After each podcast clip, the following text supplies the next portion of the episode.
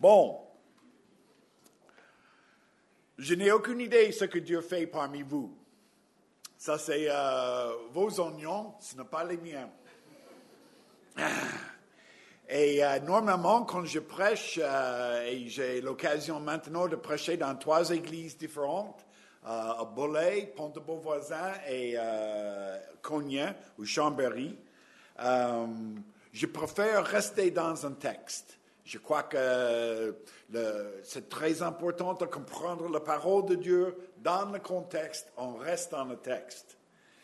Mais, mais, cette semaine n'était pas le cas parce que j'ai commencé à préparer quelque chose et euh, à mon avis, peut-être vous ne serez pas d'accord, mais Dieu a changé les choses pour moi et peut-être pour vous.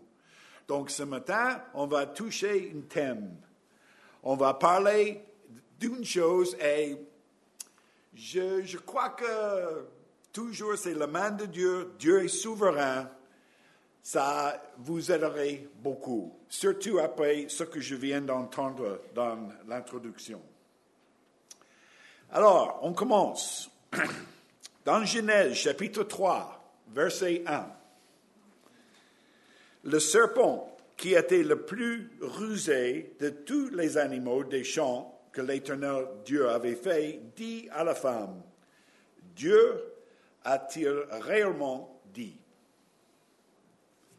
Dieu a-t-il réellement dit? Ce qui se passe dans ces mots, avec ces mots, sera le sujet de notre réflexion ce matin.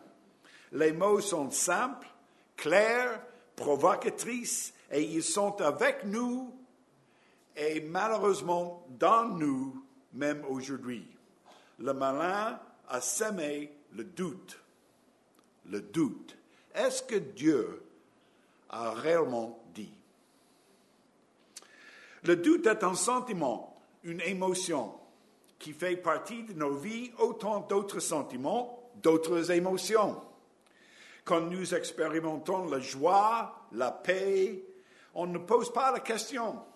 On reste dans la joie, on reste dans la paix. Mais quand le doute, la colère, l'amertume, la jalousie nous envahit, souvent nous ne savons pas quoi faire avec ces sentiments. Attention, je ne parle pas d'un péché non réglé. Ce n'est pas ça.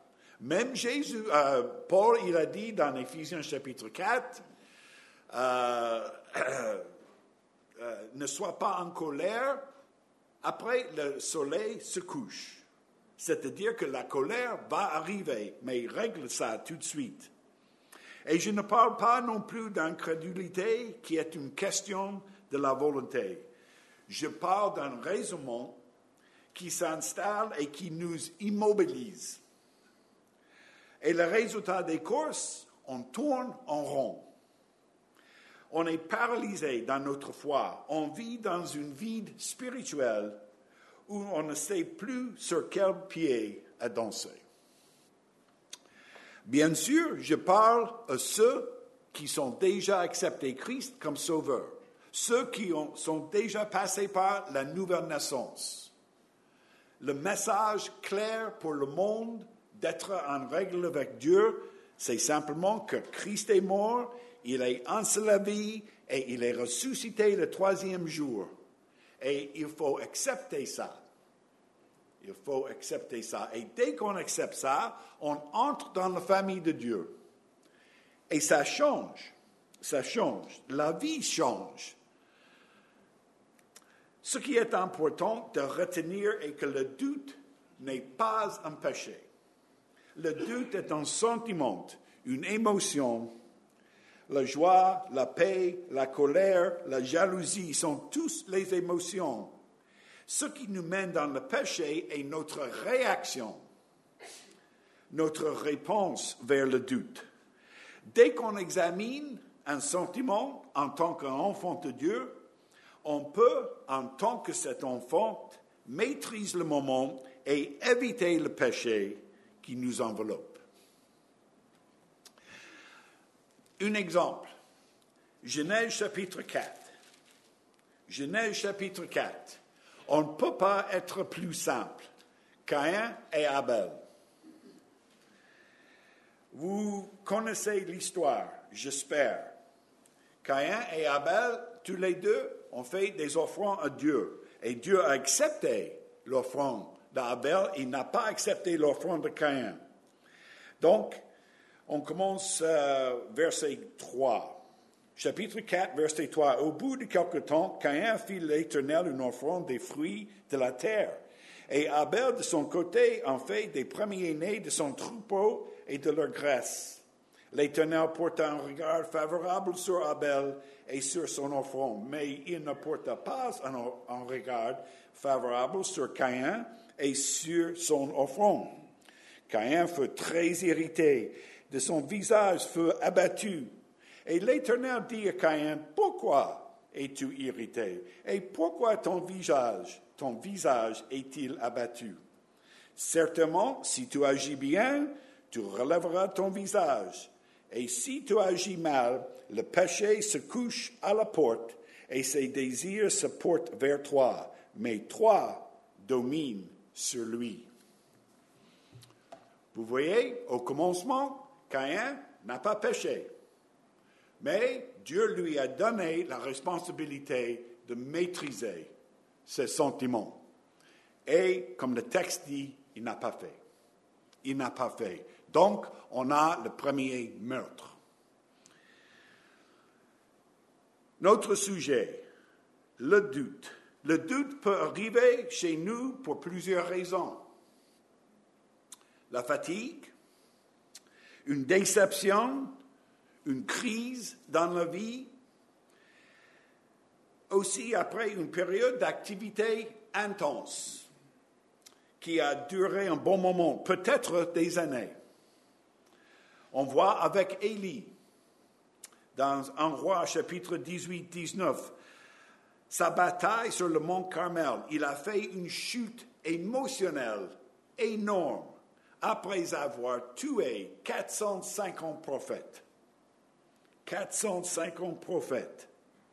Et quand la reine Jézabel l'a menacé, il a fui. Il a couru ou marché à peu près de 150 kilomètres Arrivant dans une caverne, il ne cherchait que la mort, que la mort.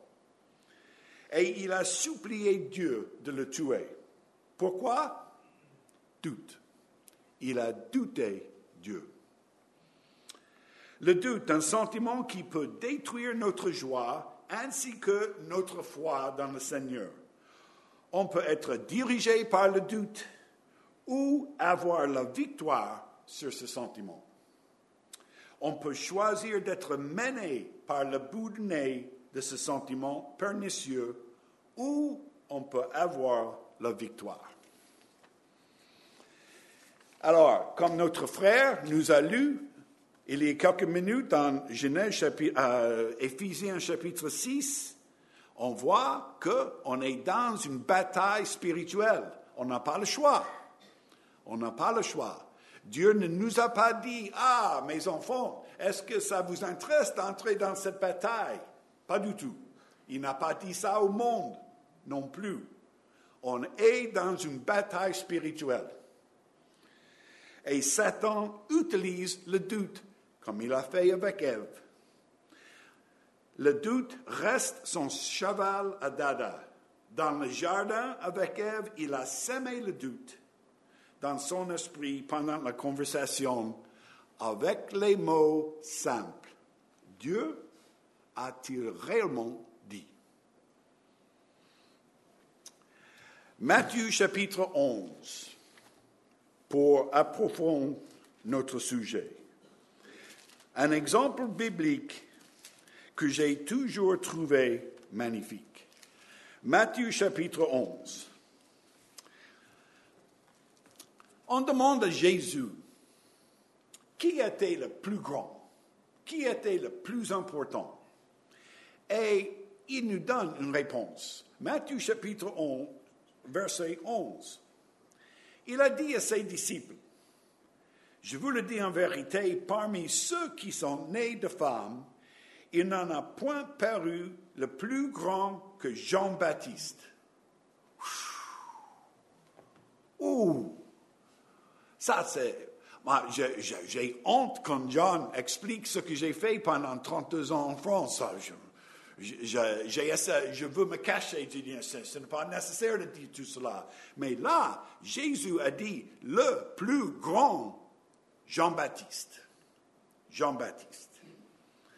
Personne n'est plus grand de lui. Il a été rempli du Saint-Esprit dans le ventre de sa mère. On ne connaît rien de sa vie pendant 30 ans.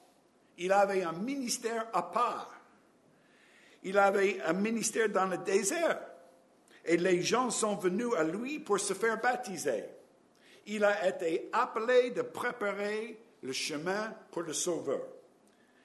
Il a baptisé Jésus. Il a entendu une voix du ciel qui a prononcé une bénédiction sur Jésus. Et il a repris un roi pour ses péchés et cette exhortation lui a coûté sa vie. Personne n'était plus grand, selon Jésus. Mais, mais, regardez le commencement du chapitre. Chapitre 11, verset 1.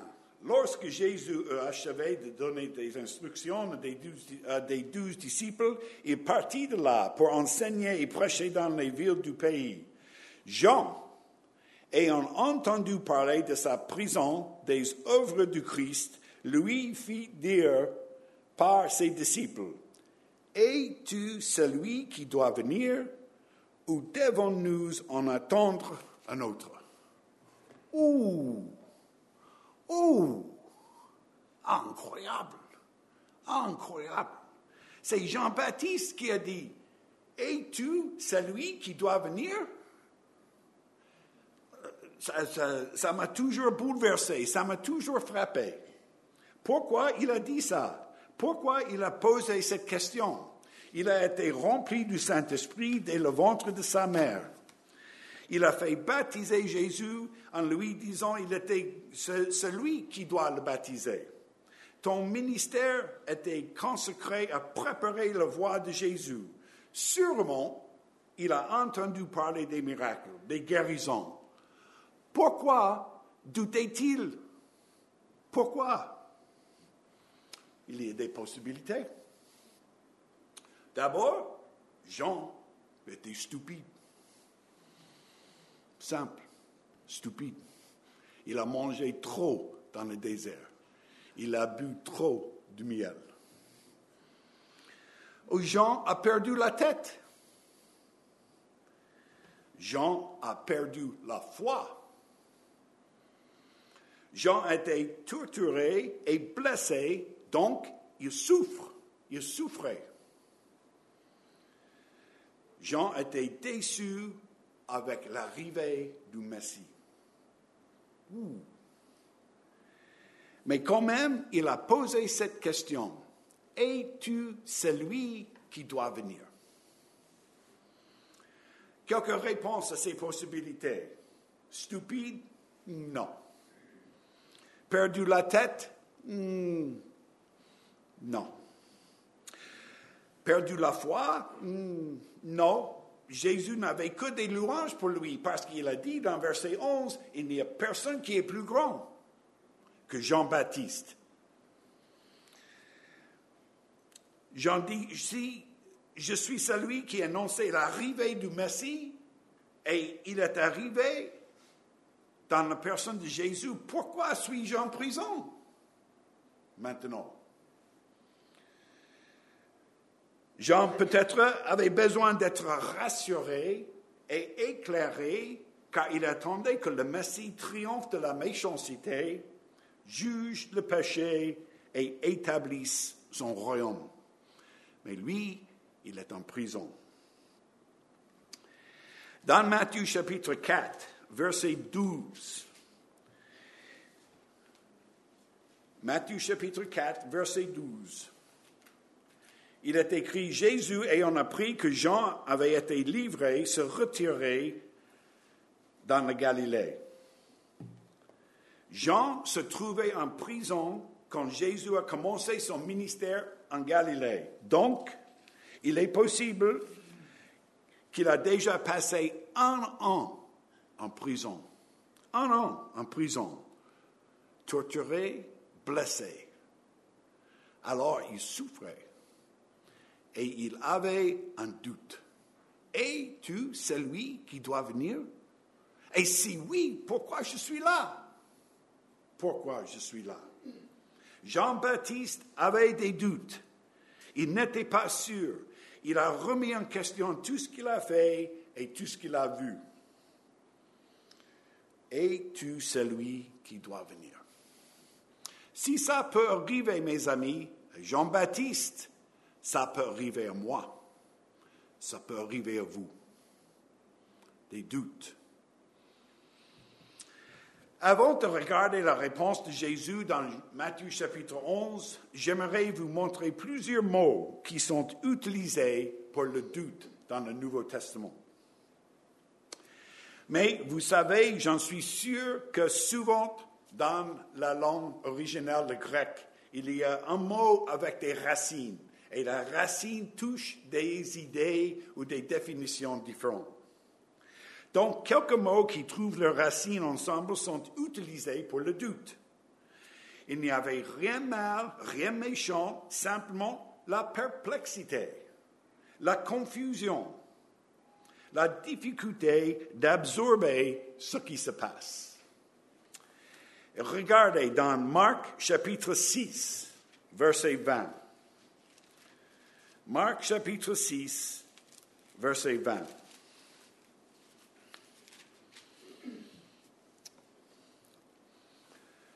Alors, c'est Hérode qui parle. C'est lui qui a mis Jean-Baptiste en prison. Mais notre but pendant ces, moments, simplement de voir le mot. Verset 19. Hérodias était irrité contre Jean et voulait le faire mourir. Mais elle ne le pouvait, car Hérode craignait Jean, le connaissant pour un homme juste et saint, et il le protégeait. Et après l'avoir entendu, il était souvent perplexe. Perplexe. Voilà le mot. Le mot en grec avec des racines pour le doute. Ensuite, le deuxième mot, on se trouve dans Actes chapitre 2, verset 12, le jour de Pentecôte. Le Saint-Esprit est descendu, les apôtres, les disciples sont partis de leur, de leur salle et ils ont commencé à parler en langue. Et les gens dans les rues ont entendu dans leur langue maternelle la bonne nouvelle. Mais regardez dans verset 12, Acte chapitre 2, verset 12. Ils étaient, troisième personne plurielle, c'est les gens qui ont entendu ces choses, ils étaient dans tous dans l'étonnement. Ça, c'est le même mot. C'est une racine. Étonnement. Perplexe, étonnement. Par contre, il y a trois mots qui, qui sont traduits par le doute qui portent des nuances différentes. Chacun est peut-être un peu plus méchant. Dans Luc chapitre 24, 38, on a un autre mot. Luc chapitre 24, vous le savez, c'était la résurrection et Jésus, il a passé du temps avec les deux disciples d'Emmaüs sur le chemin d'Emmaüs et finalement il est retourné dans la chambre en haut. Luc chapitre 24, verset 36. Tandis qu'il parlait de la sorte, lui-même se présenta au milieu d'eux et leur dit, La paix soit avec vous. Saisi de frayeur et d'épouvante, ils croyaient voir un esprit, mais il leur dit, Pourquoi êtes-vous troublés Ce mot troublé, c'est la même racine, le mot doute. Donc on a perplexe, troublé, troublé. Alors, le prochain, c'est un peu plus méchant. Il veut dire que ne pas croire, de choisir de ne pas croire à cause d'une indécision qui est dangereuse. Regardez dans Jacques chapitre 1, un verset qu'on cite souvent, mais attention, attention, il y a des conditions à ce verset. Jacques chapitre 1, verset 6. On va commencer verset 5. Si quelqu'un d'entre vous manque de sagesse, qu'il le demande à Dieu, qui donne à tout simplement et sans reproche, et elle lui sera donnée. Mais, mais, qu'il la demande avec foi, sans douter, ou sans douter. Car celui qui doute est semblable aux flottes de la mer, agité par le vent et poussé de côté de l'autre, quand tel homme ne s'imagine pas qu'il recevra quelque chose du Seigneur. On peut demander si on doute. Quand on demande, ah, je ne suis pas sûr que le Seigneur m'entend, je ne suis pas sûr qu'il va me répondre, je ne suis pas sûr qu'il est là. C'est fini. Il vaut mieux regarder le match de foot que de prier. Il faut regarder avec foi et ne pas douter. C'est une décision. Je vais demander au Seigneur sans douter, parce que je sais, il est souverain et il va m'a ou nous répondre. Et finalement, un sixième mot qui se trouve dans euh, Matthieu chapitre 28. Ah, c'est étonnant, étonnant. Et euh, quand on lit ce qui se passe avec les disciples, avec Jean-Baptiste, on dit Seigneur, merci pour ta patience avec nous. Matthieu chapitre 28. Le contexte, Jésus est mort, ressuscité, mais maintenant il a passé 40 jours et il va remonter au ciel. Et regardez ce qu'il dit là, verset 16. Les onze disciples allèrent en Galilée sur la montagne que Jésus leur avait désignée. Quand ils le virent, ils l'adorèrent. Mais quelques-uns eurent des doutes. Des doutes. Jésus était devant eux et ils avaient des doutes. En fait, il était tiré entre deux chaises. Tiré entre deux chaises. Est-ce que je vais le croire ou est-ce que je ne crois pas? Dur, dur, des êtres humains. Jean-Baptiste était perplexe. Jean-Baptiste peut-être était désespéré. Jean-Baptiste souffre pendant un an en prison. Il a été tiré entre deux chaises. Quand il a dit, c'est toi qui vas venir C'est toi La réponse de Jésus, Matthieu chapitre 11, versets 4 et 5. Jésus leur répondit, Allez, reportez à Jean ce que vous entendez et ce que vous voyez. Les aveugles voient, les boiteux marchent, les lépreux sont purifiés, les sourds entendent, les morts ressuscitent, et la bonne nouvelle est annoncée aux pauvres. Il n'a pas critiqué Jean-Baptiste, il n'a pas l'utilisé comme un exemple pour les autres apôtres ou disciples. Il a simplement dit, va dire à Jean-Baptiste ce que vous avez entendu et ce que vous avez vu. Le doute manifesté par Jean-Baptiste, par les disciples en général, donne une authenticité au récit des Écritures. C'est-à-dire qu'ils étaient les hommes, les êtres humains comme nous. Ève était un être humain comme nous. Mais Satan a dit simplement, est-ce que Dieu a réellement dit? Est-ce que Dieu a réellement dit? Le doute, la méfiance sont parfois d'indication d'un cœur honnête. Le doute devient péché quand il met en cause la fidélité du Seigneur ou quand il révèle un manque de confiance en lui. Je ne suis pas sûr que le Seigneur va faire quelque chose. La Bible ne dit pas ça. la Bible dit que Dieu est toujours à l'œuvre. Peut-être il ne fait pas dans notre manière, il fait dans sa manière qui est plus important. Les doutes des disciples n'ont pas empêché Jésus de les envoyer comme ses ambassadeurs et de s'en servir pour transformer les vies. Donc, Jean-Baptiste a douté, Jésus a répondu. Maintenant au verset 6. Où? Verset 6.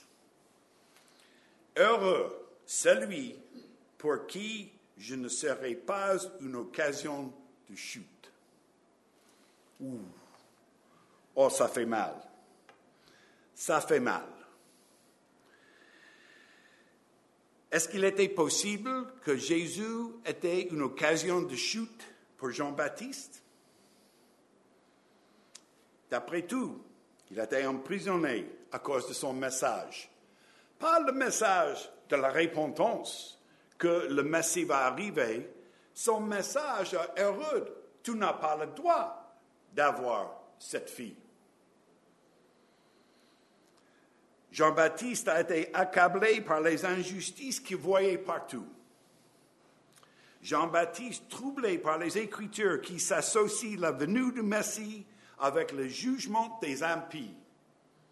Il se demandait si Jésus sera suivi par un autre qui viendra en gloire, en jugement. Mais nous savons la réponse non. La première venue Jésus est venu comme un agneau. Mais attention, la deuxième venue. Attention. Pour effacer le doute, pour remettre le pendule à l'heure, il faut reviser ce qu'on a vu et ce qu'on a entendu. Heureux celui pour qui je ne serai pas une occasion de chute le résultat d'une réaction malsaine contre le doute. Une question pour nous. Avons-nous honte de Jésus? Avons-nous honte du message du salut? Qui est extrêmement raide, exclusif il y a un chemin vers Dieu. Vous savez ce que ça veut dire? Un chemin. Pas d'autre. Cela peut être une occasion de chute pour nous. Est-ce que je, crois ça? Combien de fois pendant les années, avec les étudiants de Chambéry, je suis sorti du campus en disant, ah, je ne suis pas sûr que je crois ce que je crois. Parce que j'ai parlé avec 15 personnes, j'ai parlé avec 15 jeunes aujourd'hui, 18 jeunes, et ils m'ont tous dit, vous êtes fous. Vous êtes fous. Ça, c'est une doctrine d'Amérique. Malgré le fait que c'est écrit en français.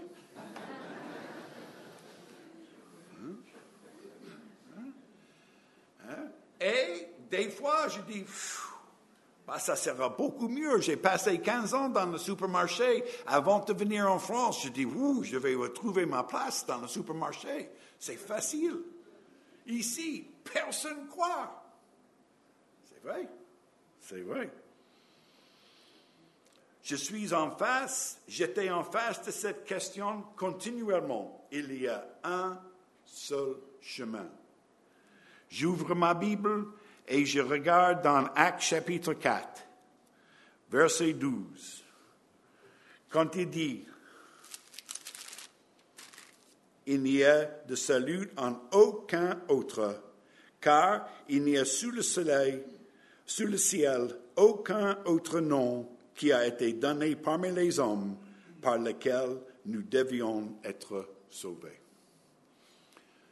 Alors, je fasse le doute J'appuie sur le verset. Je n'aime pas, mais j'appuie et je crois. Avons-nous honte de Jésus, de suivre Jésus dans nos vies personnelles?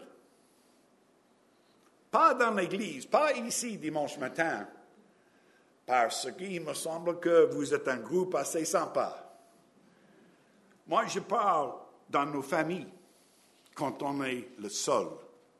Au boulot, quand on est le seul. À l'école, quand on est le seul. Et continuellement, nos principes, nos doctrines sont attaqués, jour après jour après jour.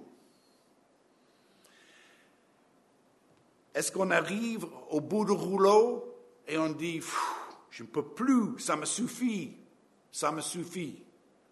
Je ne tiens plus à ce chemin de suivre Jésus. Parce que le doute s'installe. Le doute. Mais il nous faut rester fermes contre le doute. Très ferme. Ne cédez pas au doute, mes amis, parce que c'est une arme du diable qui peut nous détruire. On parle toujours de l'alcoolisme, on parle de la drogue, on parle de l'immoralité. Le doute fait beaucoup de mal parmi nous, les enfants de Dieu. Luttez contre ça. Je termine avec 1 Corinthiens chapitre 15, verset 58. 1 Corinthiens chapitre 15, verset 58. Combien de fois dans le Nouveau Testament est-ce que Dieu nous dit simplement de rester ferme? Rester ferme. Franchement, moi, je n'aime pas ça. Je préfère bosser. Je préfère aller. Je préfère aller dans le boulot, aller à la guerre même. Dieu dit, restez ferme. 1 Corinthiens 5, chapitre 15, verset 58. Ainsi, mes frères bien-aimés, soyez fermes, inébranlables, travaillant de mieux en mieux à l'œuvre du Seigneur, sachant que votre travail ne sera pas vain dans le Seigneur. Si on applique ce verset à nos vies, quand le doute arrive, on sera victorieux. Que le Seigneur utilise ces versets, cet exemple de Jean-Baptiste dans nos vies pendant cette semaine. Prions ensemble. On te remercie, notre Dieu, pour ta patience avec nous. On te remercie, Seigneur, parce que il n'y a, personne dans cette salle qui n'a pas, lutté avec le doute. J'en suis sûr. Et Seigneur, des fois, ça, nous mange et euh, ça, ça, fait euh, une énorme vide dans nos vies spirituelles. Mais tu nous as dit de rester ferme. Rester ferme, simplement en accrochant à ta parole. Parce que Seigneur, tu es souverain et tu vois tout. Merci Seigneur pour euh, l'exemple de Jean-Baptiste et ses autres disciples qui ont lutté avec le doute. Au nom de Jésus, Amen.